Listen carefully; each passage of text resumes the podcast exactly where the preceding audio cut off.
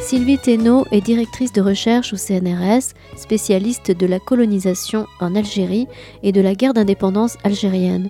Elle a publié entre autres Violence ordinaire dans l'Algérie coloniale, camp, internement, assignation à résidence chez Audi Jacob en 2012 et Une drôle de justice, les magistrats dans la guerre d'Algérie aux éditions La Découverte en 2001. Mardi 8 février 2022, Sylvie Thénault était à la librairie Ombre Blanche à l'occasion de la publication aux éditions du Seuil de son ouvrage Les ratonnades d'Alger, une histoire sociale du racisme colonial.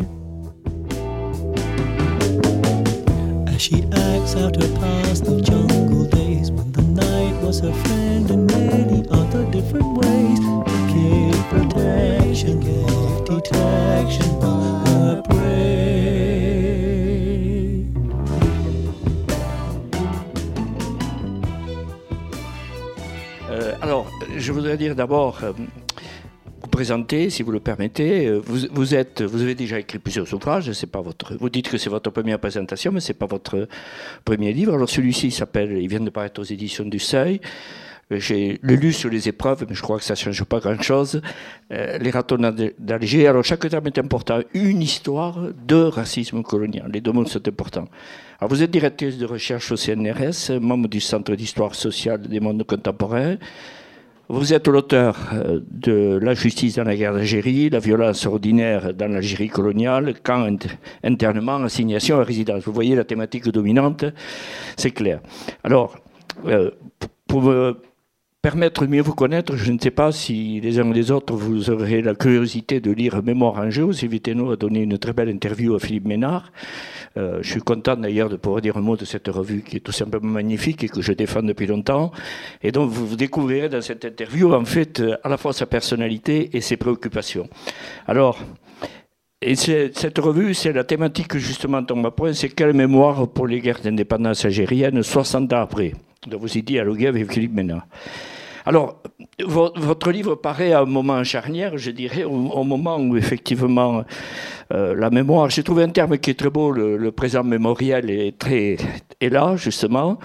Euh, on va fêter bientôt le 60e anniversaire de l'indépendance d'Algérie. Il y a quelques mois, quelques mois, Bernard, Benjamin Stora a remis des propositions au président de la République et sa demande. Là aussi, vous trouverez une interview qui m'a, qui m'a appris beaucoup de choses. C'était pas le premier rapport de Benjamin Stora.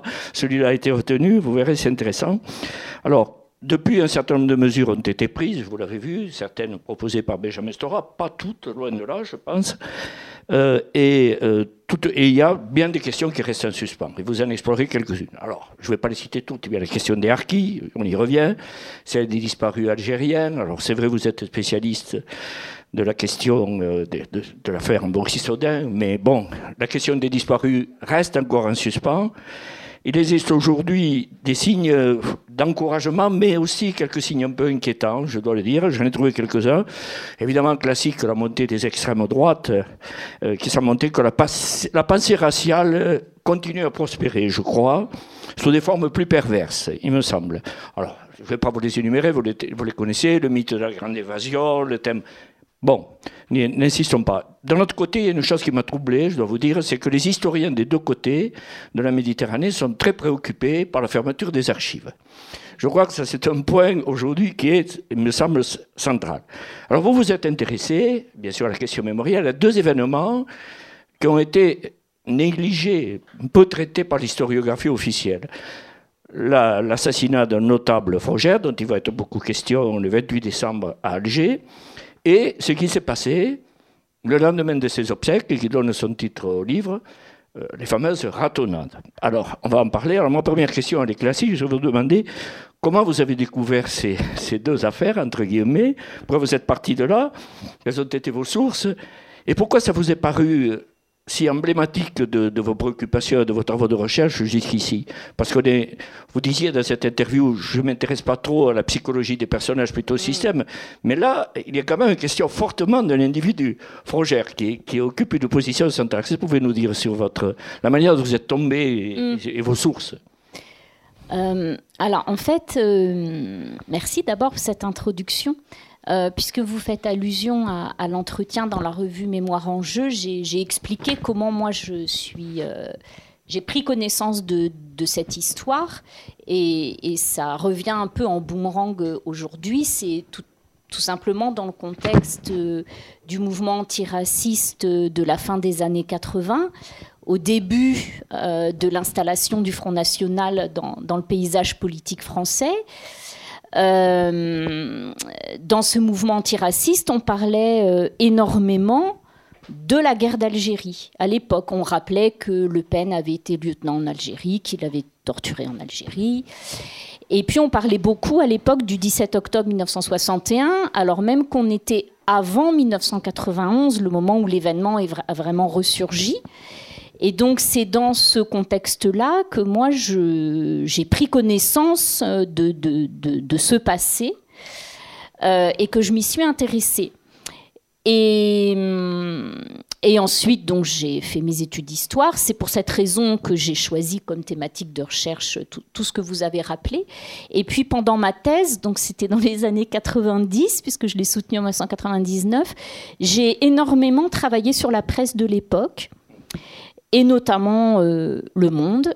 Et je suis tombée un jour sur un article qui racontait les ratonnades aux obsèques de Froger, dont vous parlez, euh, puisque Froger était un, personnage public important. Donc le jour de ses obsèques, euh, la presse de métropole, notamment Le Monde, envoie un journaliste. Et l'article du Monde décrit très bien les violences qui ont été commises ce jour-là, le 29 décembre 1956. Et du coup, avec ma fibre antiraciste, je me souviens euh, que ça, m'a évidemment intéressé et frappé. Et en même temps, dans le cadre de ma thèse, je ne pouvais rien en faire. Mon sujet de thèse, c'est ce que vous avez dit, c'était la justice pour la guerre d'Algérie. Bon. Mais j'avais gardé ce, cet événement en mémoire. Et donc ensuite, bah, j'ai cheminé dans ma carrière universitaire. Euh, et puis, euh, je, suis arrivée à un moment donné où j'avais, euh, je dirais, euh, épuisé les thèmes de recherche, je dirais, sur un plan strictement universitaire et où je me trouvais face à la situation où bah, comme vous l'avez dit, euh, je suis directrice de recherche au CNRS, donc en gros, c'est en termes de carrière, euh, je ne suis pas au bout de ma carrière, mais enfin, euh, après, il y, a des échelons, mais bon, voilà.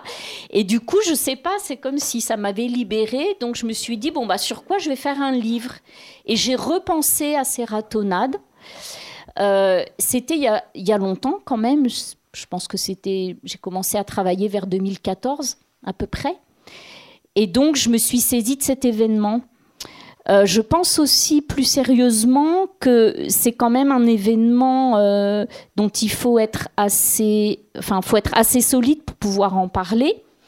Et je pense que comme historienne, je ne me sentais pas de taille à le traiter avant d'être arrivée à une certaine maturité. Parce que quand vous m'avez parlé des sources, par exemple, bon, c'est quand même un événement où on peut être très facilement accusé de parti pris, euh, voilà.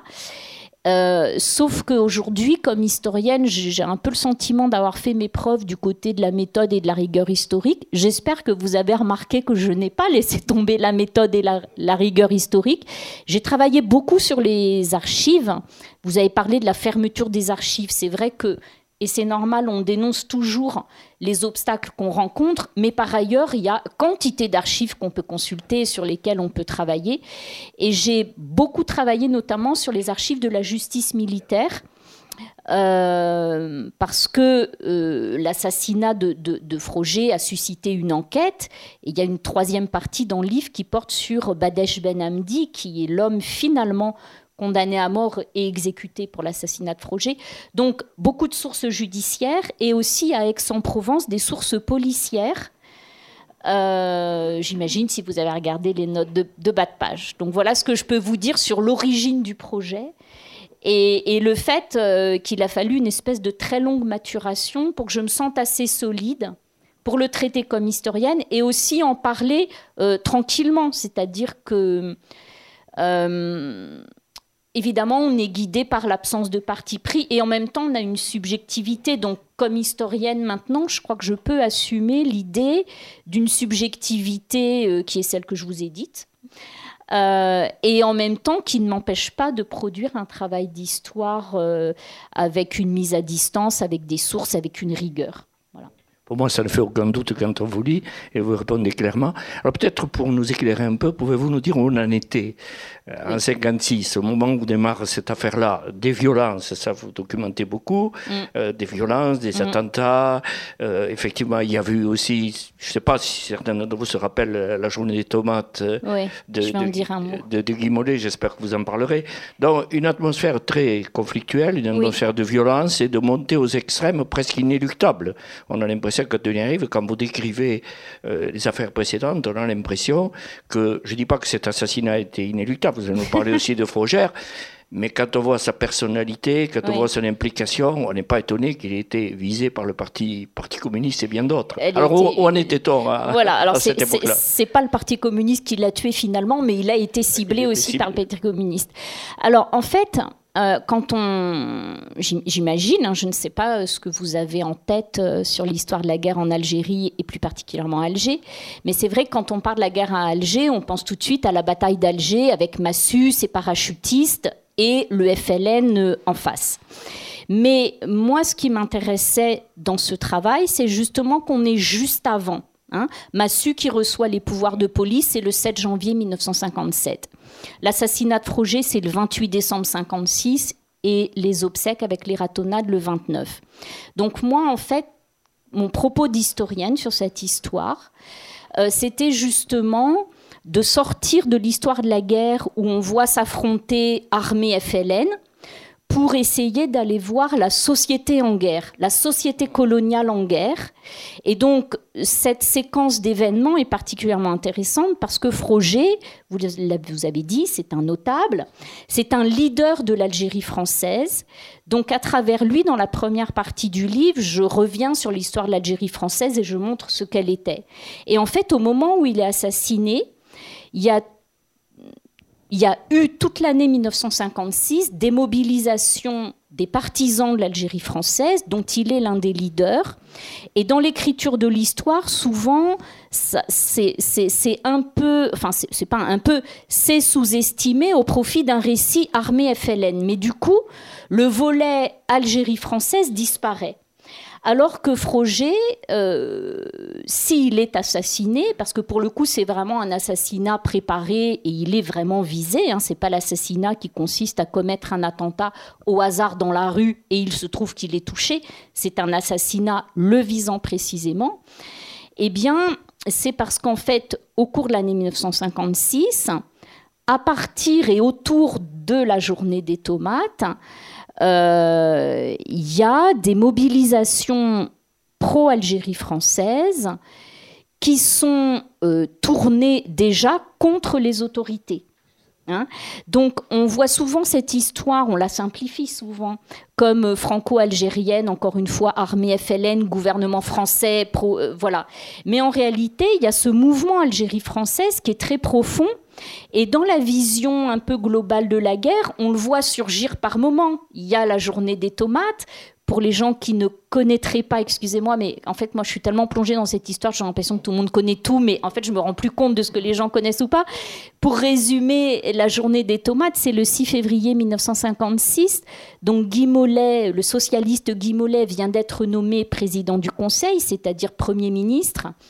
Et euh, il y a eu des élections législatives et, le, Front républicain euh, qui l'incarne euh, avait eu pour slogan la paix en Algérie. Donc en fait, en Algérie, chez les Français d'Algérie, Guy Mollet est très malvenu parce qu'on pense que s'il va vers la paix en Algérie, eh bien évidemment, ça veut dire qu'il va peut-être brader l'Algérie française ou qu'en tout cas, ils ne défendront pas euh, il ne défendra pas leurs intérêts. Bon, c'est tout le contraire qui s'est produit, mais eux ne le savaient pas. Et, et Guy Mollet, en fait, il choisit de venir installer à Alger un nouveau gouverneur général qui est le général Catroux. Et le général Catroux, il se trouve que euh, pendant la Seconde Guerre mondiale, il était le représentant de la France libre au Levant et il a été un acteur des indépendances syriennes et libanaises. Donc les, Français d'Algérie, et en tout cas cette frange que Froger dirige et incarne, refusent un Guy Mollet, président du Conseil, ils ne peuvent pas le refuser, mais enfin, ils sont remontés contre Mollet, et en plus Catroux, euh, pour eux, euh, c'est un anticolonialiste. Hein, voilà. Et donc, le 6 février 1956, Mollet vient de Paris pour installer Catroux à Alger en remplacement de Jacques Soustel, qui était gouverneur général. Donc, il y a eu déjà, avant le 6 février, des mobilisations pour accompagner Soustel à l'aéroport d'Alger, avec des tentatives pour essayer de le convaincre de rester et de se dresser déjà contre l'autorité. Et puis le jour où euh, Mollet vient installer Catroux à Alger, là c'est quasiment l'émeute dans les rues d'Alger et Froger est un des leaders euh, de ces mouvements. Et du coup, Guy Mollet renonce à Catroux et installe quelqu'un d'autre qui est Robert Lacoste. Donc ça c'est connu. Mais en fait, ces mobilisations, elles ont lieu toute l'année. Dans la continuité de la journée des tomates, il y a un comité de salut public qui est formé qui fait pression sur le gouvernement, en particulier pour l'exécution des condamnés à mort. En fait, à ce moment-là, il y a eu des, indépendantistes algériens condamnés à mort, mais aucun n'a été exécuté encore. Et c'est un des enjeux de la politique de Mollet. Hein, euh, est-ce que enfin il va y avoir des exécutions de condamnés à mort ou pas?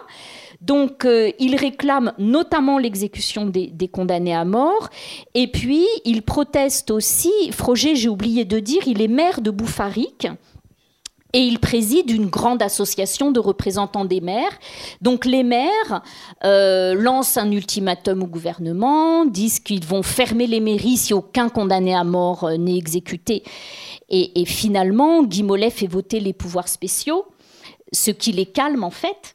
Hein, et les premières exécutions de condamnés à mort, elles ont lieu en juin 1956. Mais par ailleurs, il y a quand même aussi des mesures pour essayer de, réduire le poids politique de cette minorité française euh, très active et qui, prend le, qui a le pouvoir en, ligne de mire. Et, euh, et, il faut bien avoir conscience qu'à ce moment-là, il y a en, Algérie, en Algérie tout un milieu d'élus locaux euh, qui est très organisé et qui euh, s'organise contre le gouvernement à Paris. Et donc, à Paris, à la fois, on est sur une ligne qui est la défense de l'Algérie française, mais en même temps, on peut comprendre que politiquement, cette mouvance-là gêne aussi. Et donc, au moment où Froger est assassiné, il y a un nouveau bras de fer avec le gouvernement qui a été entamé parce que le gouvernement a est entré dans une politique de dissolution des conseils municipaux pour essayer de réduire le poids de ces élus locaux d'Algérie et, donc de nouveau protestation de toute cette mouvance euh, que Froger incarne. Et le matin de, l'attentat qui, lui coûte la vie, euh, il allait se rendre à une nouvelle réunion de la Fédération des maires d'Algérie qu'il présidait, où devait de nouveau s'organiser la contestation contre le régime. Alors, vous employez un terme qui était très. des termes intéressants. J'étais accroché par un certain nombre de terminologies, notamment celui de taxinomie coloniale. Et en fait, je suis tombé sur une phrase de Orwell. Je voulais savoir si vous êtes d'accord. Il disait c'est une façon d'imaginer que les hommes peuvent être l'objet d'une classification semblable à celle des insectes. Euh, alors là, ce, ce oui, ça c'est Orwell, ça, ce racialisme entre guillemets qui, qui vous intéresse particulièrement, s'inscrit dans une continuité de, l'histoire de l'histoire coloniale. La, taxinomie en fait partie, taxinomie en fait partie dans la hiérarchie. Et au sommet, il y a finalement une, idée qu'on retrouve encore, l'idée de suprématie. Malgré une dissymétrie évidente, on s'appuyait sur cette taxinomie coloniale. C'est aussi une des raisons pour lesquelles il m'a fallu beaucoup, beaucoup de temps pour traiter cet événement. Euh, c'est que, en gros, quand je l'ai découvert, il m'intéressait, mais je ne savais pas comme, comme, historienne comment le traiter. Et en fait, euh, j'ai fait un long détour par l'histoire de la colonisation. J'ai commencé par l'histoire de la guerre et ensuite l'histoire de la colonisation. Et là, j'ai compris le sens que pouvait euh, avoir pour moi et quelle interprétation je peux proposer pour expliquer pourquoi il y a ces ratonnades le jour de l'enterrement de Froger. Hein. eh bien, en fait, c'est justement parce que on est dans la continuité, enfin, on est toujours dans une société coloniale. C'est la guerre, mais c'est toujours la société coloniale. Et en fait, quand vous travaillez sur la colonisation, euh, il apparaît de façon flagrante euh, qu'on a affaire à une société très strictement organisée et la particularité des sociétés coloniales, c'est justement qu'elles catégorisent et qu'elles hiérarchisent. Ce sont des sociétés extrêmement rigides en fait, où euh, les individus sont très fortement assignés à des groupes et à des places et aussi à des espaces. Dans la ville d'Alger, il y a une, euh, les contemporains ont une maîtrise très fine des lieux, c'est-à-dire que c'est pas pas une ville où il y a clairement des espaces où on n'aurait pas le droit d'aller, mais chacun sait dans son quotidien quels sont les espaces qui sont plutôt européens ou plutôt musulmans. Donc en fait, euh, c'est ce qui m'a permis aussi d'écrire ce livre, c'est que ces événements, ces ratonnades, comme historienne, c'est que maintenant que j'ai compris ce que je pouvais en faire, je crois que pour moi l'interprétation, c'est que ces violences racistes, elles résultent de cette société et de la vision du monde qu'il y a dans cette société. Dans cette société, quand on se regarde, quand on voit les autres, eh bien, euh, clairement, il y a tout de suite une assignation à un groupe et une hiérarchie qui existe. C'est ça la taxonomie. Euh, et alors, euh, du coup, j'ai même été obligée de me faire un, peu violence parce que pendant très longtemps, moi, j'ai refusé comme historienne d'utiliser le mot musulman quand je parlais des Algériens à la période coloniale parce que le mot musulman, c'était le langage officiel français qui était utilisé pour nier la nation algérienne. Donc on ne disait pas algérien, on disait musulman.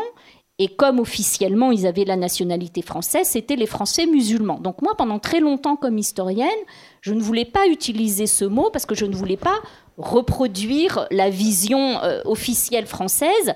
Et euh, surtout quand on travaille sur la guerre, bah, la question de la nation algérienne, on pourrait en discuter, mais enfin quand même, voilà, dire les Algériens, ça semble pas faux. Et bien là, dans ce livre, je le dis dans l'introduction, bah, je suis obligée de dire musulman. Ça m'a beaucoup gênée.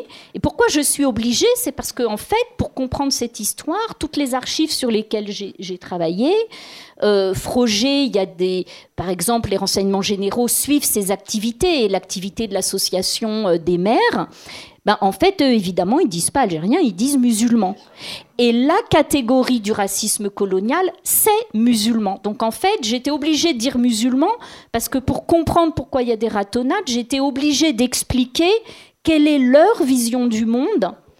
Et, et, et, du coup, été obligée d'utiliser ce, ce mot-là, alors même que jusque-là, j'avais plutôt des réticences pour, encore une fois, ne pas reproduire le langage colonial. Mais sauf que là, il ne s'agit pas de le reproduire, mais il s'agit de faire comprendre ce qu'il y avait dans la tête des acteurs de la minorité française d'Algérie pour comprendre pourquoi il y a eu ces violences racistes le jour des obsèques. ce qui est frappant quand vous c'est que vous appuyez sur une cartographie Mm. très intéressante et très riche qu'il faut regarder de près. Les rares photos aussi qu'il y a, parce qu'il n'y en a pas beaucoup, sont très parlantes. Ce qui m'a frappé quand je vous ai lu, c'est qu'il y avait une véritable ségrégation, mais si j'ose le mot, une ségrégation de proximité. C'est-à-dire, au fond, il y avait des habitats, et, ces habitats étaient la, rue Michelet, où ce police n'est pas très loin. Donc, ce parcours, entre guillemets, c'était presque un parcours de risque, ce que savait la mm. police au moment, au moment où survient. Et ces habitats très proches, les quartiers musulmans d'un côté, une ségrégation, mais on se, vous le dites d'ailleurs, on se connaissait, on s'observait, et donc, en fait, le, risque d'explosion n'était pas comme aujourd'hui des espaces de relégation. La Casbah était pas loin. Il y avait des lieux emblématiques, là, sur lesquels vous revenez. La Casbah, qui était pas très loin. J'ai un souvenir, euh, quand j'étais allé au Maroc, quand on, le regard plongeant, euh, comme vous voyez les bidonvilles juste en dessous, c'est stupéfiant de voir le contraste. Et là, mais tout ça était très proche. Donc, ça, ça, ne pouvait qu'attiser les, les colères et les violences. Cet, cet, habitat très proche et en même temps séparé, qu'est-ce que vous pouvez nous dire? Oui, en fait, ce qui m'a vraiment étonnée quand j'ai commencé à travailler dans les archives, c'est que euh, ces violences racistes, en fait, euh, c'était évident qu'elles risquaient de se produire, alors que moi, euh, je n'avais jamais rien lu sur des ratonnades en Algérie. Et quand on pense aux violences de la guerre, ce ne sont pas des violences auxquelles on pense. Hein. on pense aux violences des nationalistes algériens, aux violences des forces de l'ordre. Mais ces violences-là qui sont finalement, j'allais dire, au ras du sol, qui sont le produit de cette société, on n'en parle pas. Et en fait, euh, je, vous ai dit, Froger est assassiné le 28 décembre, il est enterré le lendemain. Il est enterré le lendemain parce que du côté des autorités, c'était volontaire. C'était volontaire. On a en tête toutes les mobilisations pro-Algérie française qu'il y a eu pendant l'année 56, avec les revendications d'exécution de condamnés à mort. Et on sait très bien que si on laisse le temps pour que des obsèques euh, soient organisées, elles sont, elles sont bien organisées in fine, mais enfin en tout cas si on prend du temps pour leur organisation, eh bien d'une part on risque de laisser le champ à des comploteurs euh, qui pourraient utiliser le jour des obsèques pour organiser euh, des manifestations qui iraient prendre pour cible le gouvernement général, la préfecture, euh, le palais d'été au résident du gouverneur général, etc. Et puis, il y a les violences sur les Arabes. Je dis les Arabes, à l'époque, disaient les musulmans, et les Arabes, c'est pas tout à fait juste parce qu'il y a aussi les Kabyles, bien sûr, etc. En tout cas, sur les musulmans. J'ai toujours du mal à utiliser le terme, mais bon. Et en fait, euh, en fait, j'ai découvert en travaillant dans, en particulier dans, les archives de la police, que lors des obsèques, euh, il pouvait y avoir des manifestations euh, contre les autorités, parce que les obsèques, vous avez des obsèques des victimes d'attentats, donc les participants aux obsèques s'en prennent aux autorités qui n'ont pas protégé la personne qu'on enterre puisqu'elle est victime d'un attentat.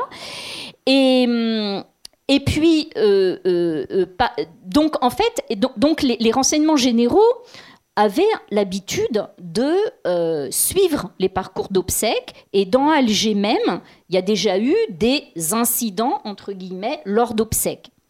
Donc il y a l'habitude, on sait que quand il va y avoir un cortège funèbre, et Froger était quelqu'un d'important, et le cortège funèbre, il va faire 5 km dans la ville, on sait qu'il y a un risque. Donc on décide que l'enterrement aura lieu dès le lendemain pour au moins éviter que des comploteurs puissent s'organiser, de façon à organiser une manifestation et puis peut-être prendre des décisions entre eux, se concerter pour en même temps aller au gouvernement général ou autre. Et alors, sur la géographie, excusez-moi, j'ai fait tout un détour. Euh, le commissaire central d'Alger, qui est chargé du service d'ordre, il dit clairement que l'objectif de son service d'ordre, c'est de cloisonner et isoler les secteurs musulmans et les secteurs européens. Hein. Alors ça, du point de vue de la ville d'Alger, c'est un peu étonnant quand, moi, la première fois que j'ai lu, on appelle ça un ordre de service, c'est le, texte par lequel il organise le service d'ordre pour les obsèques. Il a ça comme euh, ligne directrice. Euh, et c'est assez étonnant parce que sur la ville d'Alger, d'habitude, ce qu'on peut lire sur euh, la, répartition et le peuplement de la ville d'Alger, c'est un débat sur la ségrégation, mais du coup, effectivement, avec une souvent plutôt une négation de la ségrégation, au motif que en dehors de la Casbah, qui est vraiment pas purement, mais enfin euh, musulmane, et le quartier de Bab el-Oued, qu'un quartier populaire européen, le reste de la ville est mélangé. En général, c'est ce qu'on lit. Et donc, euh, vous pouvez lire, vous avez des historiens qui vous disent qu'il n'y avait pas de ségrégation à Alger parce que, globalement, les gens sont mélangés. Et hum, donc, je ne comprenais pas pourquoi le commissaire central Buil, qui organise le service d'ordre pour les obsèques, euh, il dit j'isole les secteurs musulmans des secteurs européens, alors que par ailleurs, y compris sous la plume de collègues historiens, je lis il n'y a pas de ségrégation à Alger. Moi, j'avais une contradiction, donc je, cherchais à la comprendre. Et en fait, que j'ai beaucoup utilisé les, travaux d'un géographe euh, des années 50 qui s'appelle Jean Pelletier, qui a travaillé sur des fiches du recensement de 1954. Et c'est un auteur précieux parce que moi, je les ai cherchées, ces fiches de recensement, et j'ai pas réussi à les retrouver. Et donc, il donne une analyse très subtile, mais qui permet de comprendre et de dire ce que vous avez repris de mon livre, qu'il y a bien une ségrégation, même quand il peut y avoir euh, dans une rue euh, ou même dans un immeuble les uns et les autres qui cohabitaient. En fait, il dit que d'abord, il y a, comme dans toute ville, bon, il y a la Casbah et Bab el hein. Ça, c'est clairement des quartiers très identifiés, l'un musulman, l'autre européen. Ailleurs, la, répartition du, peuplement, elle suit évidemment un critère social. Vous avez forcément les artères et les habitations euh, euh, plus riches, etc. Hein. ça, c'est assez logique. Sauf que vous êtes dans une société où, dit-il, le racial et le social se superposent. C'est-à-dire que quand il étudie dans les fiches de recensement les catégories socio-professionnelles, il dit que les deux populations sont complètement à l'inverse. Hein. et donc, effectivement, on peut avoir une impression de mélange parce que dans un immeuble euh, d'une certaine catégorie sociale, on va avoir un notable musulman au milieu euh, d'Européens de rang social équivalent. Mais en réalité, ça reste rare. Il dit que le, mélange de ce type se fait plutôt dans les catégories les plus aisées, sauf que comme il n'y a pas beaucoup de musulmans dans les catégories les plus aisées, bah, en fait, le mélange, concrètement, il est rare. Et que par ailleurs, euh, il y a, euh, même si dans une rue on peut trouver des deux populations, il y a quand même il y a quand même une séparation et il dit elle est même volontaire. alors il dit, l'expression vient de lui, c'est une expression qu'on entend souvent. Euh, le mélange se fait comme celui de l'huile et de l'eau. Hein, on se côtoie mais on ne se pénètre pas. Et donc en fait, il y a bel et bien une logique de ségrégation qui est plus compliqué euh, qu'une logique stricte ou voilà, je, euh, n'aurais pas pu euh, vous dessiner une carte d'Alger avec des lignes en disant là c'est le secteur européen, là c'est le secteur musulman, en dehors encore une fois de la Casbah et de la rue Michelet. Mais il y a quand même des espaces dont les gens savent très bien lesquels ils sont. Est-ce qu'ils sont musulmans ou européens?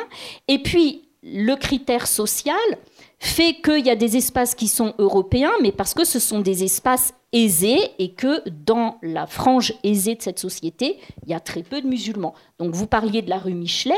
Euh, Froger, effectivement, habitait rue Michelet. C'est une artère du centre-ville d'Alger euh, qui est aisée, euh, commerçante, mais je dirais plutôt dans le sens européen. C'est-à-dire, par exemple, on, trouve... Alors là, pour coup, je suis allée voir l'annuaire de l'époque. Je me suis dit, tiens, je vais regarder quel magasin il y avait dans la rue Michelet. Bon, bah, il y a par exemple des magasins d'électroménager. C'est les années 50 en Algérie comme par ailleurs. Hein. Donc on va s'acheter le le réfrigérateur, etc. Bah, ça, c'est rue Michelet. Hein. Et puis rue Michelet, il y a aussi les facultés. Donc c'est euh, du côté de la rue Michelet, on est dans un secteur qui est européen parce qu'il est aisé, qui est un secteur commerçant et, universitaire. Et en fait, le cortège funèbre, il part euh, de la rue Michelet où, Froger habitait et où il a été tué. Il a été tué au pied de son domicile. Il y a une cérémonie à l'église à côté de, de son domicile. Et euh, il doit traverser toute la ville pour aller au cimetière Saint-Eugène, qui était le cimetière européen. 5 km de traversée de la ville. Et normalement, il était prévu que le convoi soit automobile. Sauf que, un, il y a des milliers de personnes qui sont là, euh, les décomptes de la police, euh, voilà, c'est des milliers de personnes. Euh, les, RG suivent au début, bon, ça grimpe, plusieurs milliers de personnes. Voilà, hein, il faut avoir en tête ce que c'est que ce cortège.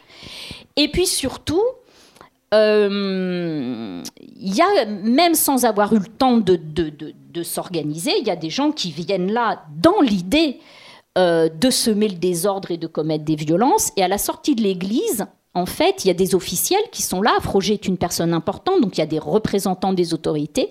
Et au moment où ils veulent monter dans leur voiture, ils sont chahutés et ils ne peuvent pas monter dans leur voiture. Et donc finalement, tout le cortège part à pied dans la ville.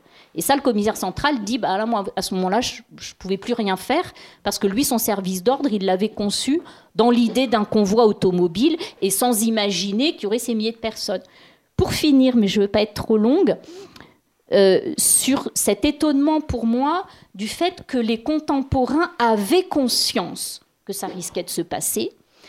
Yassef Saadi, qui à ce moment-là déjà dirige pour le FLN la zone autonome d'Alger, il est un des chefs du FLN à Alger, pour résumer, euh, il raconte dans ses mémoires que euh, ce jour-là, il a demandé à ses troupes de se tenir tranquilles, d'observer une trêve vigilante, et par ailleurs, les renseignements généraux ont aussi perçu un mot d'ordre qui courait disant euh, musulmans, restez chez vous.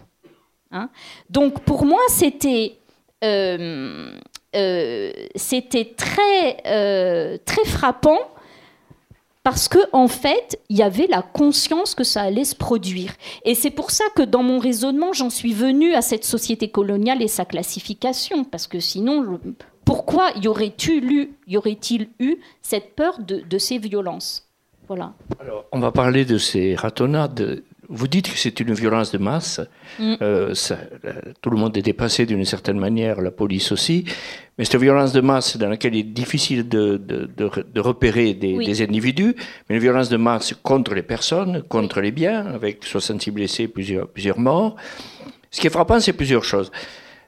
D'abord, c'est que la police, quand même, euh, quand elle documente l'événement, est quand même consciente de, réellement de ce qui s'est passé, et que plus on monte dans la hiérarchie politique, et plus on est dans le déni. Oh, on nous dit c'est quelques excès individuels, c'est de la réciprocité. Or, c'est une véritable déferlante de violence qui tombe sur les quartiers musulmans et qui va durer jusqu'en fin de, qui va durer en fin d'après-midi, jusqu'en début de soirée. Et donc, vous employez le mot ratonnade.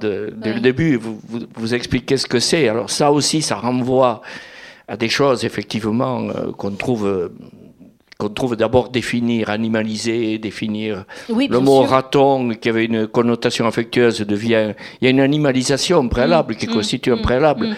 Donc, en définitive, c'est une violence de masse, mais quand même.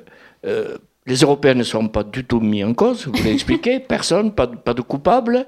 Par contre, on trouvera assez facilement celui qui a assassiné Roger parce qu'on mobilisera l'appareil militaire. D'ailleurs, vous dites à un certain moment qu'on oublie une chose, d'ailleurs Raphaël Branche le dit, euh, la colonisation, c'est 138 ans, la guerre, c'est 8 ans. Donc le processus de, mhm. violence, entre guillemets, est là. Donc en définitive, euh, cette violence de masse, comment ça se fait que les, autorités puissent se tromper à ce point? Bah, Elles ne se sont pas tant trompées, puisque comme je vous l'ai dit, ils avaient prévu que ça se enfin ils, avaient, ils, craignaient que ça se produise et puis sauf que le service d'ordre euh, ne, ne, tient plus à partir du moment où le cortège part à pied donc moi j'ai été frappée du contraire de ce que vous disiez c'est que les autorités de l'époque le craignaient et l'avaient anticipé, alors que les historiens jusqu'à maintenant ne se sont pas intéressés à ces ratonnades. Sur le mot, euh, j'ai beaucoup hésité. Alors, j'ai pas beaucoup hésité à utiliser ratonnade parce que moi, c'est un terme que j'ai connu d'abord à partir du 17 octobre 1961 euh, il y a à l'époque un livre qui a été écrit par euh, Paulette et Marcel Péju, qui sont des, résistants et, engagés dans l'anticolonialisme. Et donc en 61, à Paris, quand il y a la répression du 17 octobre, il publie un livre qui s'appelle Ratonnade à Paris. Donc pour moi, le mot, c'était un mot du vocabulaire mhm. antiraciste et de la dénonciation du racisme des violences. Donc le mot ratonnade ne me posait pas de problème. Néanmoins, c'est vrai que au cours de ma recherche, en en parlant, je me suis aperçue que euh, il pouvait être très mal pris parce que évidemment, quand vous dites ratonnade, vous dites euh, l'injure raciste ah ben qu'il y a dedans. Bon, alors vous, avez dit raton connotation affectueuse. Je veux préciser. Euh, je, refais très rapidement, parce que j'ai pas énormément de, sources là-dessus, mais une histoire du mot. et, en fait, quand on regarde les, les, dictionnaires, euh, etc. Euh, le, mot raton au XVIIIe siècle, c'était un, mot à connotation affectueuse. On pouvait dire mon petit raton pour mon petit garçon. Et au XIXe, le mot est devenu péjoratif. Il désignait un petit garçon entraîné à voler, un petit voleur. Et à partir de l'entre-deux-guerres, ça devient un terme raciste. Euh, voilà. Alors du coup, le mot ratonnade, euh, j'avais rencontré hein, dans, des discussions que j'avais eues autour de ma recherche des réticences de gens me disant tu, ne peux pas l'utiliser puisque c'est un terme raciste. Sauf que euh, d'une part, pour moi, il y avait la connotation par rapport au 17 octobre 61 qui était plutôt ben, pour dire le racisme et que je n'ai pas d'autres mots. C'est-à-dire que j'ai réfléchi, enfin, par exemple, avec euh, l'éditeur, bon, je, je ne voulais pas un mot. Parce que, par exemple, il dit, voilà, par exemple, il y a arabicide. Bon, bon, voilà. Sauf que c'est pas un mot. Enfin, ce mot existe, mais euh, il n'est pas historiquement par rapport à la période, il n'est pas parlant. Parce que ce mot ratonnade, en fait, j'ai cherché par exemple dans Le Monde, la première fois, maintenant c'est pratique avec les recherches en ligne, la première fois qu'il apparaît c'est en 1959 et c'est dans un article qui parle de l'Algérie coloniale. Et dans euh, les ouvrages dans lesquels on peut chercher, j'ai trouvé aussi une occurrence en 1958. Donc c'est vraiment un mot de l'époque et pour moi c'était le seul euh, qui pouvait exprimer effectivement ce que je voyais là, des violences racistes. Et quand vous dites de masse, effectivement, ça c'est à la fois une, conclusion en termes d'apport, mais aussi une déception. C'est une conclusion en termes d'apport, c'est-à-dire que finalement, euh, tout le monde ne commet pas des violences à ce moment-là. Il faut imaginer, c'est comme quand dans une manifestation, vous avez des violences suffisamment fortes pour produire beaucoup d'effets. C'est pas 100% des gens qui les commettent, mais c'est quand même des groupes de gens. Mais quand les groupes de gens sont assez nombreux, vous pouvez plus les identifier. Vous comprenez ce que je veux dire? Et en fait, dans les, les rapports de l'époque, les rapports de police, jamais les coupables des ratonnades ne sont identifiés et nommés. Alors, il y a évidemment une absence totale d'enquête qui fait que on ne trouve pas des coupables. Mais c'est aussi parce que c'est tellement répandu que vous ne pouvez pas identifier 10 ou 15 personnes. Hein. et c'est pour ça que vous parlez de, de, violence de masse. Alors ça, là-dessus, j'étais, j'étais dans cet entre-deux, un peu déçu, parce que j'aurais bien voulu identifier des gens, y compris des meneurs politiques qui, à un moment donné, auraient euh, excité des gens, auraient... Voilà. Euh, ou bien... Euh, voilà. mais du coup, c'était une déception. Voilà, je, pense que même une enquête à l'époque n'aurait pas abouti. Elle aurait peut-être identifié des gens, mais ça ne permettait pas de comprendre. Mais après, l'apport pour moi, c'est ce que je vous dis depuis le début, c'est que du coup, si on ne peut pas identifier des individus en nombre limité qui sont responsables et que dont on peut démontrer la culpabilité, c'est parce que ça a pris une ampleur telle que ça n'avait même plus de sens d'aller arrêter des gens. Euh, voilà, je reviendrai sur la police après, vous m'y ferez penser. Et, du coup, c'est comme ça aussi que j'en suis venue à euh, l'analyse en passant par la société coloniale et euh, ce, qu'elle, euh, la façon dont elle fonctionne et dont, dans cette guerre, elle produit de la violence de la part de la minorité française autre chose qui m'a frappé, c'est que l'extrême droite, visiblement, se donne plus de pouvoir qu'elle n'en avait à l'époque. C'est-à-dire, elle essaie de récupérer l'événement. Est-ce qu'on peut parler d'effet d'aubaine de, leur part? Ah oui, alors ça, c'est aussi quelque chose qui m'a posé énormément de, énormément, énormément de difficultés. Parce que donc l'étape, hein, c'est que je, lis l'article du Monde qui raconte ces ratonnades. Je me dis zut, ça quand même, ça m'intéresse bien. C'est dommage. Bon, bref. Après, je me dis ah oui, je peux, je peux, je peux voir une explication. La société coloniale, le racisme, sa structuration, la façon dont la ville d'Alger est organisée, etc. Pour comprendre que ces violences, elles viennent de la société coloniale algérienne. Et puis après, il y a euh, quelque chose qui m'a beaucoup gênée. Et d'ailleurs, j'ai failli ne pas en parler dans mon livre, mais je ne pouvais pas. Euh, c'est un peu compliqué. Je vais essayer d'être clair. Je vous ai dit tout à l'heure que pendant l'année 56, il y a des mobilisations Algérie française fortes, qui sont massives. Et il y a des groupes, quantité de groupuscules d'extrême droite, clairement, qui veulent utiliser le mécontentement des Français d'Algérie pour euh, aller vers des projets en général de renversement de la 4ème République. Hein. Ils, sont, ils, sont, ils sont cinq à Alger, mais ils vont renverser la, 5 la 4ème République. Hein. C'est assez étonnant d'ailleurs, vous, avez lu, hein, euh, ils, ont des, ils ont un peu des... Bon, bref. En tout cas, euh, il y a des, des groupuscules d'extrême droite qui existent et qui complotent. Il y en a un très important qui s'appelle l'ORAF l'organisation de, la euh, de la résistance pour l'Afrique française, je crois. C'est pas Algérie, c'est Afrique. Et ce groupuscule, euh, il est connu chez les historiens comme une sorte de pré-OAS. Hein. C'est-à-dire que l'OAS, à la fin de la guerre, vous, la connaissez, cette, cette organisation terroriste pro-Algérie française.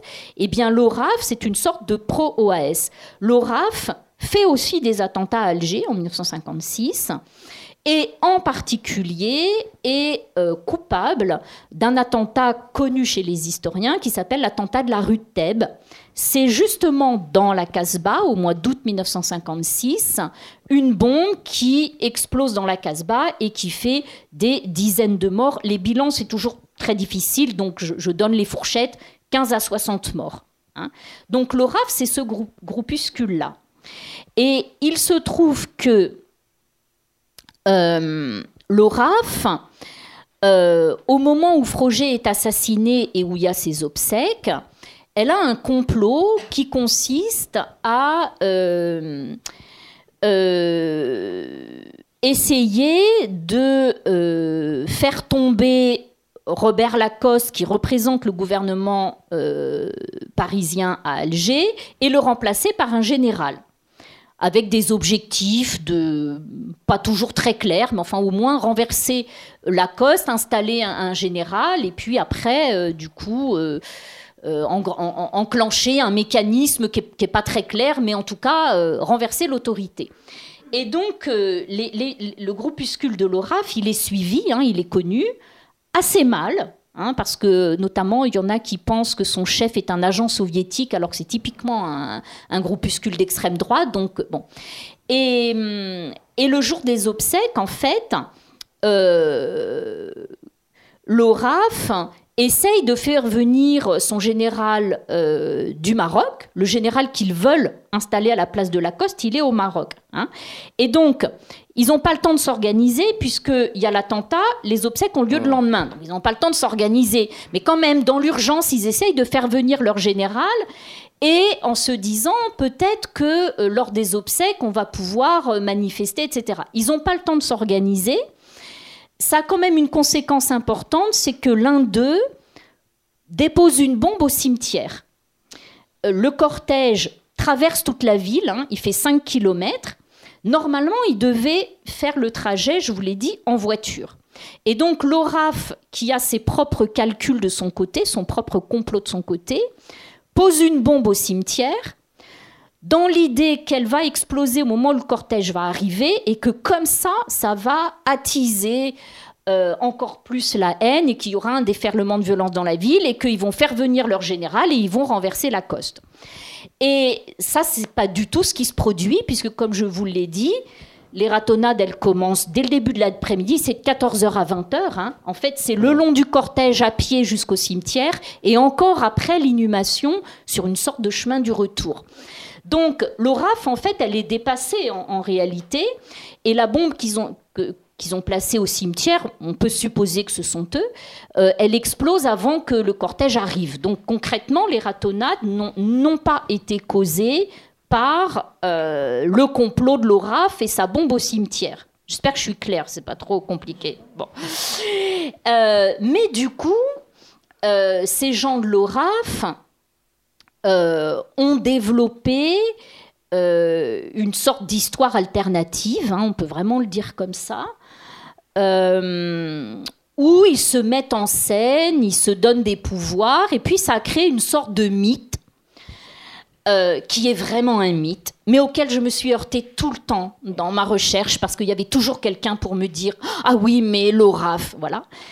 Un mythe s'est créé, c'est que, en fait, Froger a été tué non pas par les nationalistes algériens, mais par l'ORAF, pour que euh, il puisse y avoir euh, des manifestations lors de ces obsèques et qu'ils puissent appeler leur général du Maroc. Et voilà. bon, ça ne tient pas la route, je vous le dis franchement. Hein. Euh, donc c'est vraiment de l'histoire complot. Donc j'ai fait un chapitre.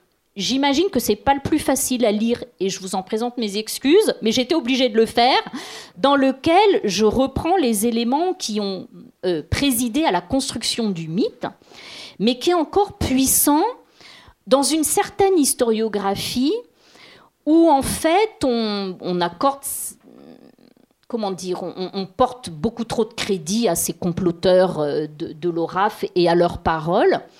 Et donc euh, c'est faux factuellement, Ça, vraiment, il n'y a aucun problème pour dire que c'est faux. Mais c'est intéressant que ça continue de, de circuler et d'exister. Moi, dans les j'ai peu parlé de mon livre pendant la recherche, mais pendant ma recherche, souvent quand j'en parlais, il y avait toujours quelqu'un pour me dire Ah oui, mais dans ses mémoires, machin de l'ORAF, il dit que. Oui, mais c'est pas vrai, c'est faux, etc. Ce qui est intéressant pour moi, bon, j'étais du coup obligée de faire un chapitre pour dire pourquoi c'était faux. Donc je ne vais pas vous dire que vous pouvez le sauter dans la lecture, mais je pense que c'est pas le plus facile à lire et c'est pas le plus intéressant, même si comme historienne, il fallait bien que je dise quand même que factuellement c'était faux. Mais pour moi, ce qui est aussi euh, important, j'espère qu'on le comprend le lisant, c'est que en ayant cette vision de l'histoire, on met complètement de côté la société coloniale et le fait que Froger incarnait cette minorité euh, française euh, mobilisée contre les autorités, euh, qui, qui, qui, qui, par exemple, combat le double collège. Voilà, ça, j'ai pas donné cet exemple-là, mais c'est un très bon exemple de leur combat. Vous savez qu'à ce moment-là, en Algérie, les, les, élections se font toutes sur le principe du double collège. Il y a un collège d'électeurs de Français pleinement citoyens et un collège d'électeurs, en gros, des Français musulmans. Et le collège et, le, rapport démographique, c'est que les Français d'Algérie sont à peu près 1 million et les Algériens sont 8 millions. Donc la représentation politique, elle est complètement euh, euh, inégale. Et du coup, euh, à Paris, une des analyses de la de la montée du nationalisme et de la guerre, c'est que bah, ce sont quand même les inégalités qui les produisent. Donc il va peut-être falloir réfléchir à des projets pour combattre les inégalités. Donc on parle du collège unique des lecteurs. Bien évidemment, pour la minorité euh, française d'Algérie, c'est difficile à envisager parce que ça veut dire que si on met un jeu démocratique, sa suprématie est perdue. Donc les gens autour de Froger dans sa mouvance, se dresse contre le collège unique des lecteurs avec une argumentation compliquée. Hein, euh, on, lit des phrases sous leur plume qui veulent strictement rien dire parce que c'est quand même difficile d'argumenter contre le collège unique des lecteurs, euh, sauf à dire qu'on veut perpétuer un système qui est celui de l'inégalité permettant sa suprématie. Ceci dit, il y en a qui tiennent le discours sans aucune... Euh, voilà.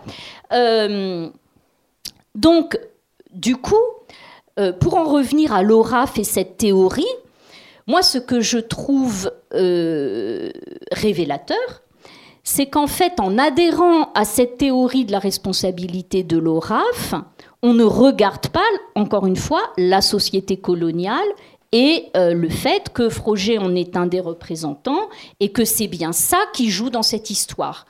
Et celui qui fait les frais, qui est effacé du coup quand on s'intéresse à l'ORAF, c'est Badej Ben Hamdi, dont vous avez dit un mot, qui lui est arrêté, condamné à mort et exécuté pour l'assassinat de Froger en 1957, après, euh, plusieurs mois après les obsèques et les ratonnades.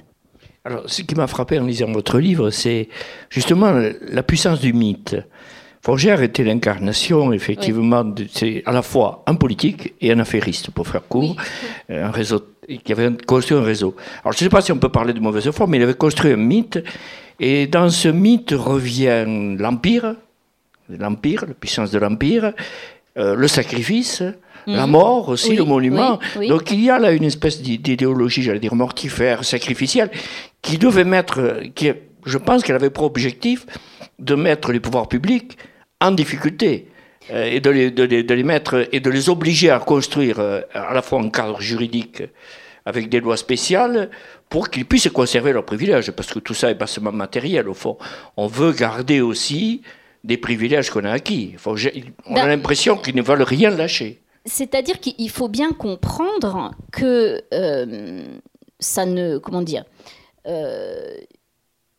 il faut bien comprendre que cette société coloniale, c'est précisément une minorité d'un million euh, qui est dans la suprématie euh, sur, tous les plans et qui, euh, si on allait vers l'égalité, l'aurait perdu. Hein. Donc, en fait, ils sont, ils sont coincés sauf à admettre une autre société dans laquelle il y aurait l'égalité. Il y, en a, hein, il y a des gens à la Fédération des maires, mais ils sont très très minoritaires, et puis surtout, plus, la guerre avance, plus ils sont laminés. Hein. Mais l'idée d'une Algérie dans laquelle il y aurait une égalité des droits, ça n'a pas de sens avec une société coloniale qui fonctionne comme je vous l'ai euh, expliqué. Alors, c'est vrai que je dirais sur le plan de la culture politique, en fait, c'est peut-être ça que vous, voulez dire. Alors il y a un culte de la virilité extrêmement fort. Euh, qu'on remarque dans leur vocabulaire, euh, dans leur mobilisation. Et puis sur la mort, il y a un, monument particulier qui joue un rôle central, qui est le monument aux morts d'Alger, euh, qui d'ailleurs au moment du 13 mai 58 est l'endroit des manifestations hein, qui aboutissent à la chute de la quatrième. Et le, monument aux morts d'Alger est toujours le lieu de leur manifestation. Parce qu'en fait, c'est une façon de rappeler aux autorités qu'autrefois, ils ont versé le sang pour la patrie. Et donc aujourd'hui, euh, les autorités leur doivent en retour Hein, une, euh, une, euh, une sauvegarde de l'Algérie française, une façon de, de, rappeler les sacrifices passés euh, pour, pour, pour rappeler les autorités à leurs devoirs, et puis aussi à travers ce monument, c'est aussi l'idée que par le sang versé, il y a un lien irréductible qui a été forgé entre les Français d'Algérie et, la métropole. Dites-nous un mot sur le, coupable, entre guillemets, dans quelles conditions il va être euh, arrêté.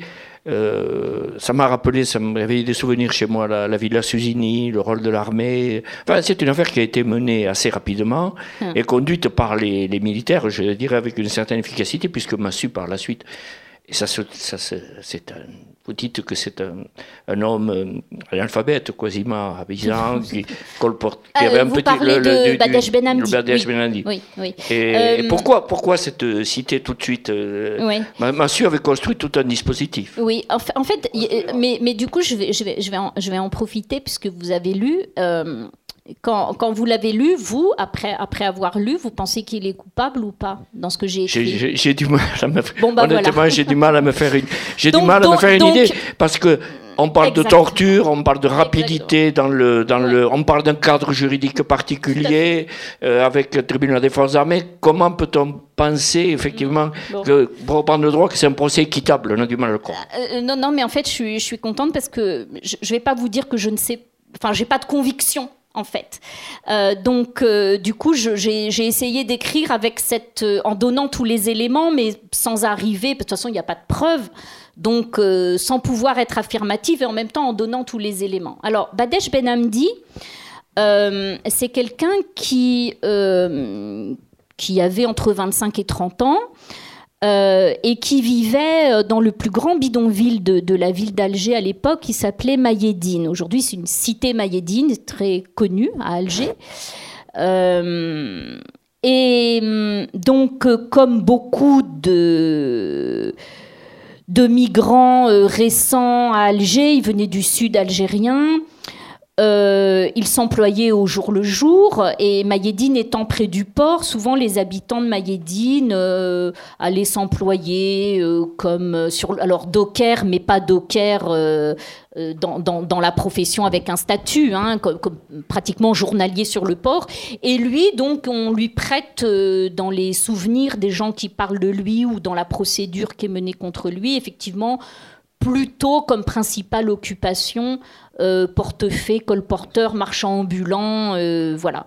Donc il est tout à fait à l'image euh, de ces Algériens que, que la misère des campagnes chasse de chez eux pour gagner la ville d'Alger, et c'est aussi le, mécanisme qui conduit à l'immigration vers, vers la France. Hein.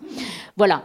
Alors, il est un habitant du bidonville de Mayedine, et il est arrêté euh, dans la nuit du 25 au 26 février 1957. Donc Froger a été assassiné le 28 décembre 56. Les obsèques ont lieu le 27, le pardon, le 29. Lui, il est arrêté fin février sur dénonciation. Donc les parachutistes euh, débarquent dans Mayedine. Euh, euh, comme ils font toujours quand ils procèdent à une, arrestation dans un quartier, ils, quadrillent le bidonville parce qu'il ne faut pas que l'homme qu'ils viennent chercher puisse s'échapper. Hein, parce qu'il se repère mieux qu'eux dans les lieux, parce que des gens vont l'aider. Donc les circonstances sont pas tout à fait nettes parce que euh, dans un, Certains témoins parlent d'une rafle à Mayedine et racontent que tout le monde a été raflé et, parqué dans le bas de la cité euh, avant l'arrestation. Mais en fait, comme il y a eu des opérations de rafle, enfin il y a une très grande rafle à Mayedine en 57, c'est pas sûr que ce souvenir-là corresponde à l'arrestation de Badèche. En tout cas, Badèche est arrêté par des, parachutistes et euh, une unité de parachutistes qui est installée effectivement à la Villa Cézini qui n'est pas très loin de Mayedine, en fait.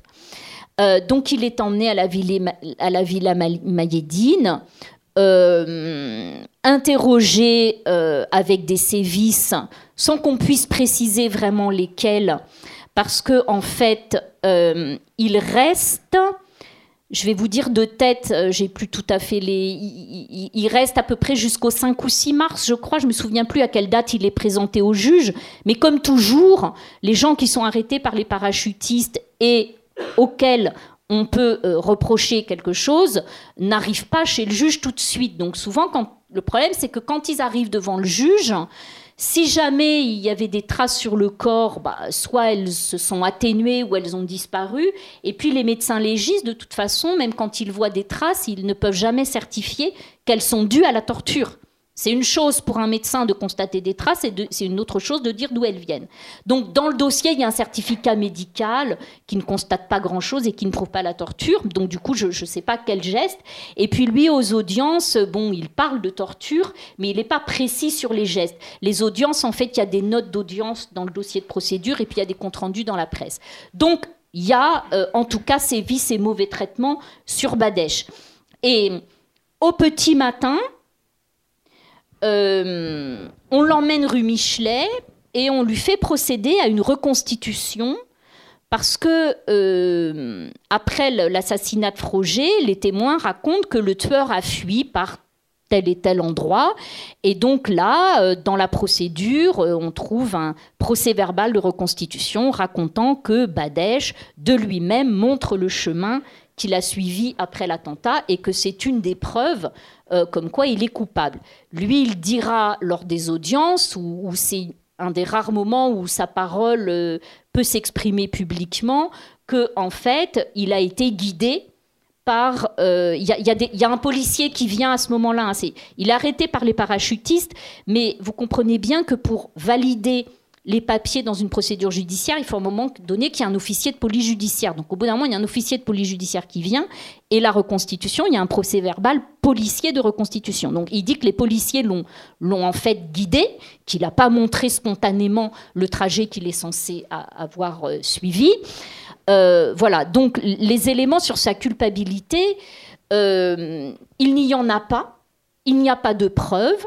Et du coup, c'est vrai que donc il, finit par être traduit devant le juge. À cette époque-là, la procédure veut que euh, quand on est accusé de tel fait, on passe devant le tribunal militaire. Donc c'est un juge, il passe devant le juge d'instruction militaire. Et le procès a lieu le 10 et 11 avril 1957. Il a été arrêté dans la nuit du 25 au 26 février. Donc c'est extrêmement rapide, comme vous l'avez dit deux jours d'audience euh, suffisent à, le condamner à mort. On fait venir des témoins oculaires de l'attentat euh, qui, en plus, au début, ne sont pas formels sur le fait qu'ils le reconnaissent. Donc ça, dans la presse, c'est assez intéressant parce que du coup, les journalistes racontent que dans la première demi-journée de témoignage, ben, l'accusation est un peu à la peine et que eux-mêmes, les journalistes, euh, ont du mal à être convaincus par les témoignages jusqu'à ce que les deux derniers disent oui, oui, si, c'est bien lui, c'est bien lui, voilà. Et finalement, il a été exécuté le 25 juillet 1957. Donc vous voyez la rapidité de, la procédure. Alors, innocence ou pas, je ne me suis pas prononcée, mais j'ai donné les éléments. Euh, ce qui est intéressant, c'est qu'en en fait, en Algérie aujourd'hui, euh, l'innocence de Badèche, c'est une idée qui a du mal à passer parce que Badèche, condamné à mort et exécuté, a été martyrisé et il est mort pour l'indépendance. Donc, si vous dites qu'il est innocent, son martyr demeure, mais n'est plus le héros. Et en fait, ce qui est intéressant au plan mémoriel autour de Badesh, c'est que la, cité mayédine aujourd'hui aurait, en tout cas moi c'est les éléments qu'on m'a donnés et que j'ai recueillis, aurait eu plutôt tendance à ne pas être très bien réputée du point de vue de son engagement pendant la guerre, parce que Massu, vous le disiez, Massu a installé une, une section d'administrative urbaine à, Mayedine, donc un, organe d'administration militaire à Mayedine.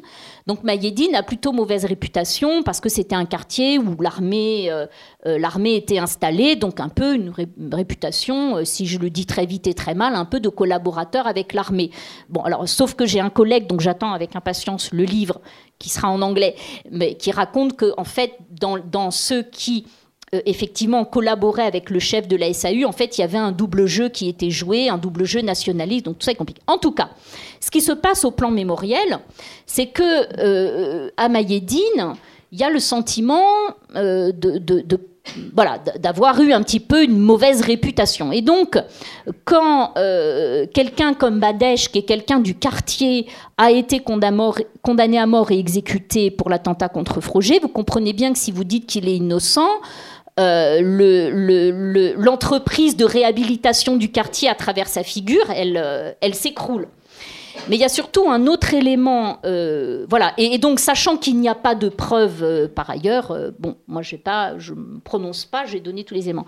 Par ailleurs, au plan mémoriel, il y a un autre élément euh, qui, euh, qui d'ailleurs a, du mal à passer auprès de, mon interlocuteur principal à Alger qui m'a accompagné dans toutes mes recherches, mais ça, il n'a pas voulu l'entendre, c'est que visiblement, euh, si Badesh est bien l'auteur de l'attentat, il était du MNA et non pas du FLN. Le MNA, c'est le mouvement national algérien, qui est une organisation en deux mots nationaliste rivale du FLN. Et le MNA est connu aujourd'hui pour avoir été éradiqué par le FLN, sauf qu'en fait, quand vous faites une histoire de la guerre à une échelle très locale et resserrée, vous pouvez tomber sur des endroits où le MNA a résisté, parce que jusqu'à la fin, il y a des endroits localement où le MNA a résisté. Alors ça, ça m'a valu un peu des déboires euh, avec mon, j'allais dire, mon, guide sur place. Euh, j'avais écrit une première version des chapitres de Badesh en, le présentant lui. J'avais fait un entretien avec lui. Je voulais que, je voulais qu'il soit présent dans l'enquête. Et puis, euh, quand il a vu que bon, je donnais des éléments sur une appartenance au MNA de Badesh, qui d'ailleurs, il y a des anciens du MNA à Alger qui disent euh, Badesh était des nôtres, etc. Bon, lui, c'était trop difficile, il m'a demandé de l'enlever. Hein, donc, euh, donc je parle, c'est dans une ligne un acteur anonyme, et après je raconte tout en gommant la présence de, cet homme qui a été mon relais à Alger, qui m'a guidé pendant toutes mes recherches, qui m'a dit qu'il me gardait toute mon amitié, mais quand même Badesh du MNA, c'était quelque chose de, de, très difficile à, admettre pour lui et qu'il n'admet pas d'ailleurs. Euh, voilà. Euh, donc Badesh, pour, pour conclure, euh, j'ai voulu dans l'écriture euh, essayer de lui redonner vie et de l'incarner, mais j'ai dû euh, gérer une difficulté, c'est que sur Froger, j'avais une tonne de documentation, c'est un personnage public, donc vous lisez la presse, il apparaît régulièrement, c'est une famille c'est une famille aisée et nombreuse. Il a deux arrière-petits-enfants qui ont fait euh, l'une un mémoire de maîtrise à l'université sur lui et l'autre un livre qui est de journaliste de profession, Olivier Chartier, pas du tout nostalgique, Olivier Chartier, hein, simplement quelqu'un qui s'interroge sur son histoire et sur cette euh, aïeule. Donc sur Froger, j'avais mes pléthores. J'aurais pu faire le livre entier sur Froger et sur Badesh Ben Hamdi, j'avais presque rien. Alors, j'ai fait exprès euh, de euh, développer au plus et au mieux ce que je pouvais dire de Badesh pour essayer d'avoir une écriture de l'histoire rééquilibrant au mieux les choses et de diminuer sur Froger, sauf qu'évidemment, l'un étant un personnage public et un acteur important de la politique de l'Algérie française, il fallait bien que je le démontre. Et, et, et j'ai essayé euh, à la fois de lui redonner vie et d'en faire un véritable acteur de l'histoire, mais je pense qu'on voit bien toute sa subalternité en réalité. Hein, et l'effacement dans lequel il est, il, est tombé après avoir été victime, euh, évidemment, de cette condamnation à mort et, surtout de cette exécution. Un effacement qui s'inscrivait dans une continuité, d'ailleurs, vous en parlez beaucoup. Bon, on va rester là, on vous remercie infiniment pour votre, la clarté et en espérant que ça vous donne envie de lire le livre parce qu'il est remarquable. Alors, quelques minutes. Bien sûr, vous avez absolument raison. Et j'y ai pensé à un moment donné qu'on avait sauté le, passage. Alors, euh, je ne vais, pas vous dire qu'il n'y en a pas, mais en gros, à peu près ça. Euh, il, faut, il faut imaginer, euh, oui, sur la police. Voilà. D'une part, il y a de la passivité vis-à-vis des auteurs des ratonnades j'ai retrouvé un document dont je suis très fière, mais malheureusement il n'est pas visible. J'ai retrouvé un film euh, à l'ECPAD, qui est l'établissement cinématographique aux armées, un film des obsèques. Euh, il n'est pas montrable parce que en fait, alors j'irai me renseigner quand même un jour, mais en tout cas ce qu'ils m'ont dit, c'est que l'auteur du film n'est pas identifié, donc il n'en possède pas les droits, donc on ne peut pas l'exploiter et le diffuser. Mais moi, j'avais le droit de le regarder. Si vous allez à la médiathèque de l'ECPAD, vous installez, vous le regardez. Et dans ce film, c'est la seule trace euh, en image des violences physiques des ratonnades que j'ai vues. Il y a une scène qui dure 8 secondes où on voit un dit musulman se faire euh, frapper euh, par la foule. C'est très voilà, c'est. J'aurais aimé avoir une représentation iconographique. En tout cas, sur les suites, dans ce, dans ce film, on voit à un moment donné des, des policiers, des gardiens de la paix qui sont dans le cortège.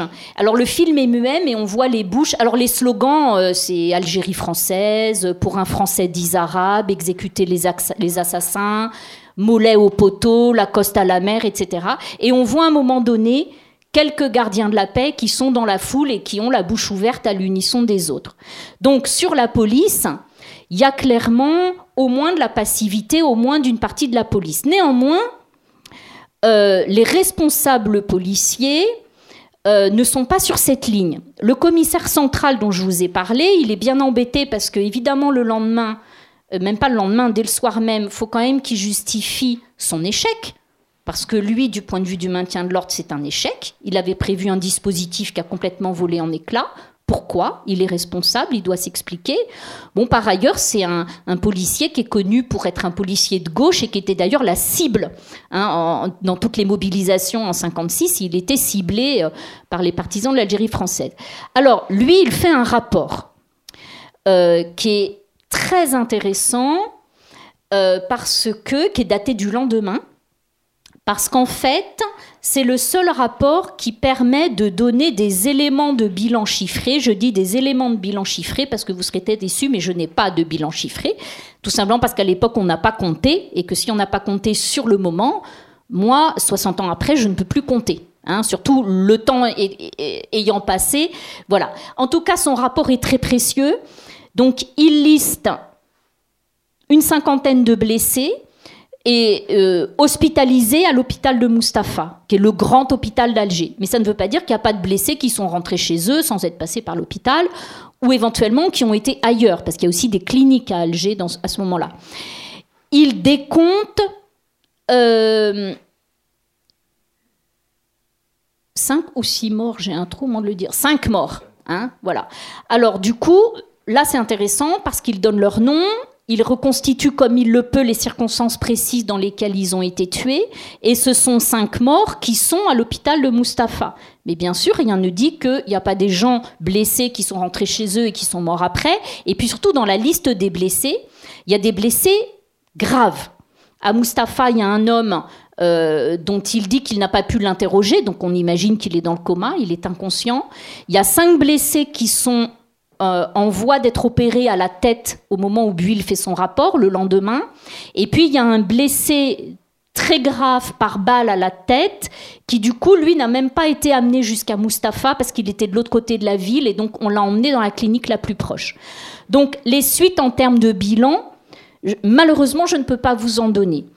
Il y a, euh, j'ai retrouvé à Aix-en-Provence les traces d'une information judiciaire, mais qui ne va pas au bout. Elle finit par être close par un non-lieu parce que euh, l'information judiciaire, c'est pour dégâts matériels, coups et blessures, homicide volontaire, etc., euh, etc.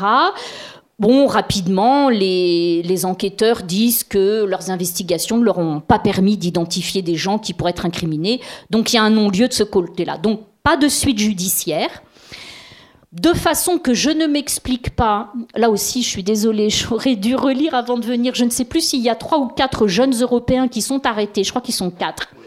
Très jeunes, entre 14 et 25 ans, si mes souvenirs sont bons. Et donc, pourquoi, eux sont arrêtés et pas d'autres, j'en sais rien. Ils étaient en train de commettre des dégâts. J'ai pas trouvé de suite les concernant. Les pièces que j'ai trouvées ont l'air de dire qu'ils ont été traduits au parquet d'Alger pour citation directe devant un tribunal, mais j'ai trouvé aucune trace de condamnation éventuelle de, ces quatre jeunes. Les suites en termes de maintien de l'ordre après, c'est là que vous disiez euh, effectivement dans le déni ensuite. Euh, le, donc il y a Buil et l'autre acteur policier très important, c'est le chef DRG qui s'appelle Gonzalez, qui lui fait un rapport euh, extrêmement lucide et très franc. Il emploie le mot raciste, lui. Euh, il dit, en gros, il a des phrases du type euh, tous, les musulmans qui ont passé outre la consigne de rester chez eux, la consigne du FLN de rester chez eux, ont été lynchés. Hein, donc lui, il est vraiment très clair. Mais c'est intéressant parce que sur un des exemplaires de son rapport, il y a une petite carte où il dit euh, voilà mon rapport et si, vous estimez qu'il ne doit pas y avoir de modification, je le laisse comme ça. Hein, enfin, on aurait pu lui demander de l'édulcorer. En l'occurrence, il n'est pas édulcoré. Par contre, il y a à Alger, à ce moment-là, un préfet IGAM qui s'appelle Serge Barret, qui lui communique avec Paris. Et c'est là que se fait l'édulcoration. Donc j'ai fait tout un chapitre dans lequel je, retrace les rédactions des différentes versions du rapport. Et ce qui est gommé, c'est du part la dimension raciste des violences. Il y a aussi, par omission, un espèce de faux équilibre qui est maintenu. Euh, par exemple, dans une version, il y a écrit des arrestations ont été opérées de part et d'autre. C'est complètement faux, il n'y a pas de part et d'autre. Alors, il enlève de part et d'autre. Donc il y a des arrestations ont été opérées, mais du coup on ne dit pas. De toute façon, il n'y a eu que quatre arrestations, mais du coup on ne dit pas qui a été arrêté. Et donc il y a une narration comme ça. Euh, c'est vraiment un travail euh, presque d'orfèvre. Après, j'imagine quand on est préfet IGAM à Alger, on sait comment rédiger pour masquer ses, responsabilités, parce qu'en termes de maintien de l'ordre, il y, a des défaillances et des responsabilités.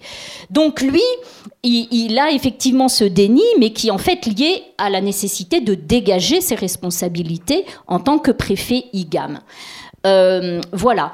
Alors, donc voilà en termes de suite. Et alors, je n'ai pas traité de la mémoire, juste un tout petit peu, parce que euh, ça aurait été un autre dispositif d'enquête. J'ai travaillé à Alger, j'ai rencontré des gens. Il y a une émission de radio, un documentaire radiophonique sur Badèche qui existe dans lequel témoignent des gens qui l'ont connu à Mayedine. Donc j'ai des éléments sur la mémoire, mais j'ai pas fait d'enquête sur la mémoire. Ça pourrait être une autre recherche. Voilà les suites.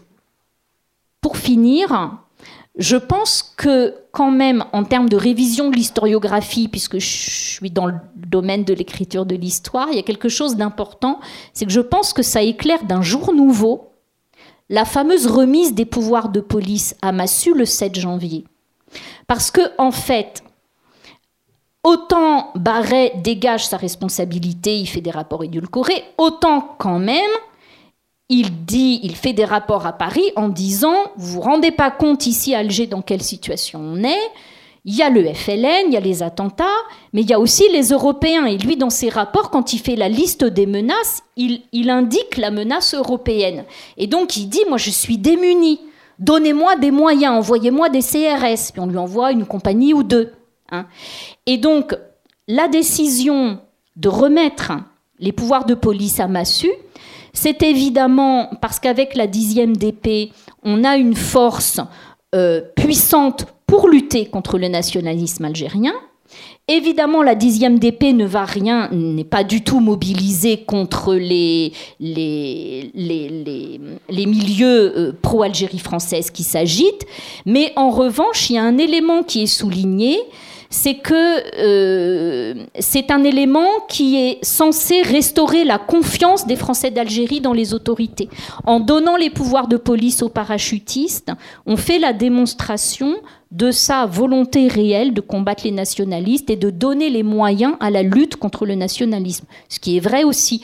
Mais donc ces événements-là, euh, pour moi comme historienne, dans mon point de vue, écriture de l'histoire, j'ai envie de dire dans l'entre-soi des historiens, pour moi il y a un enjeu qui est la révision de cette décision en apportant cet élément-là. Voilà, nous allons rester là en vous remerciant à nouveau. Remerciant pour votre attention. Hein. Bon, lisez le livre, vous serez intéressé, j'en suis sûr.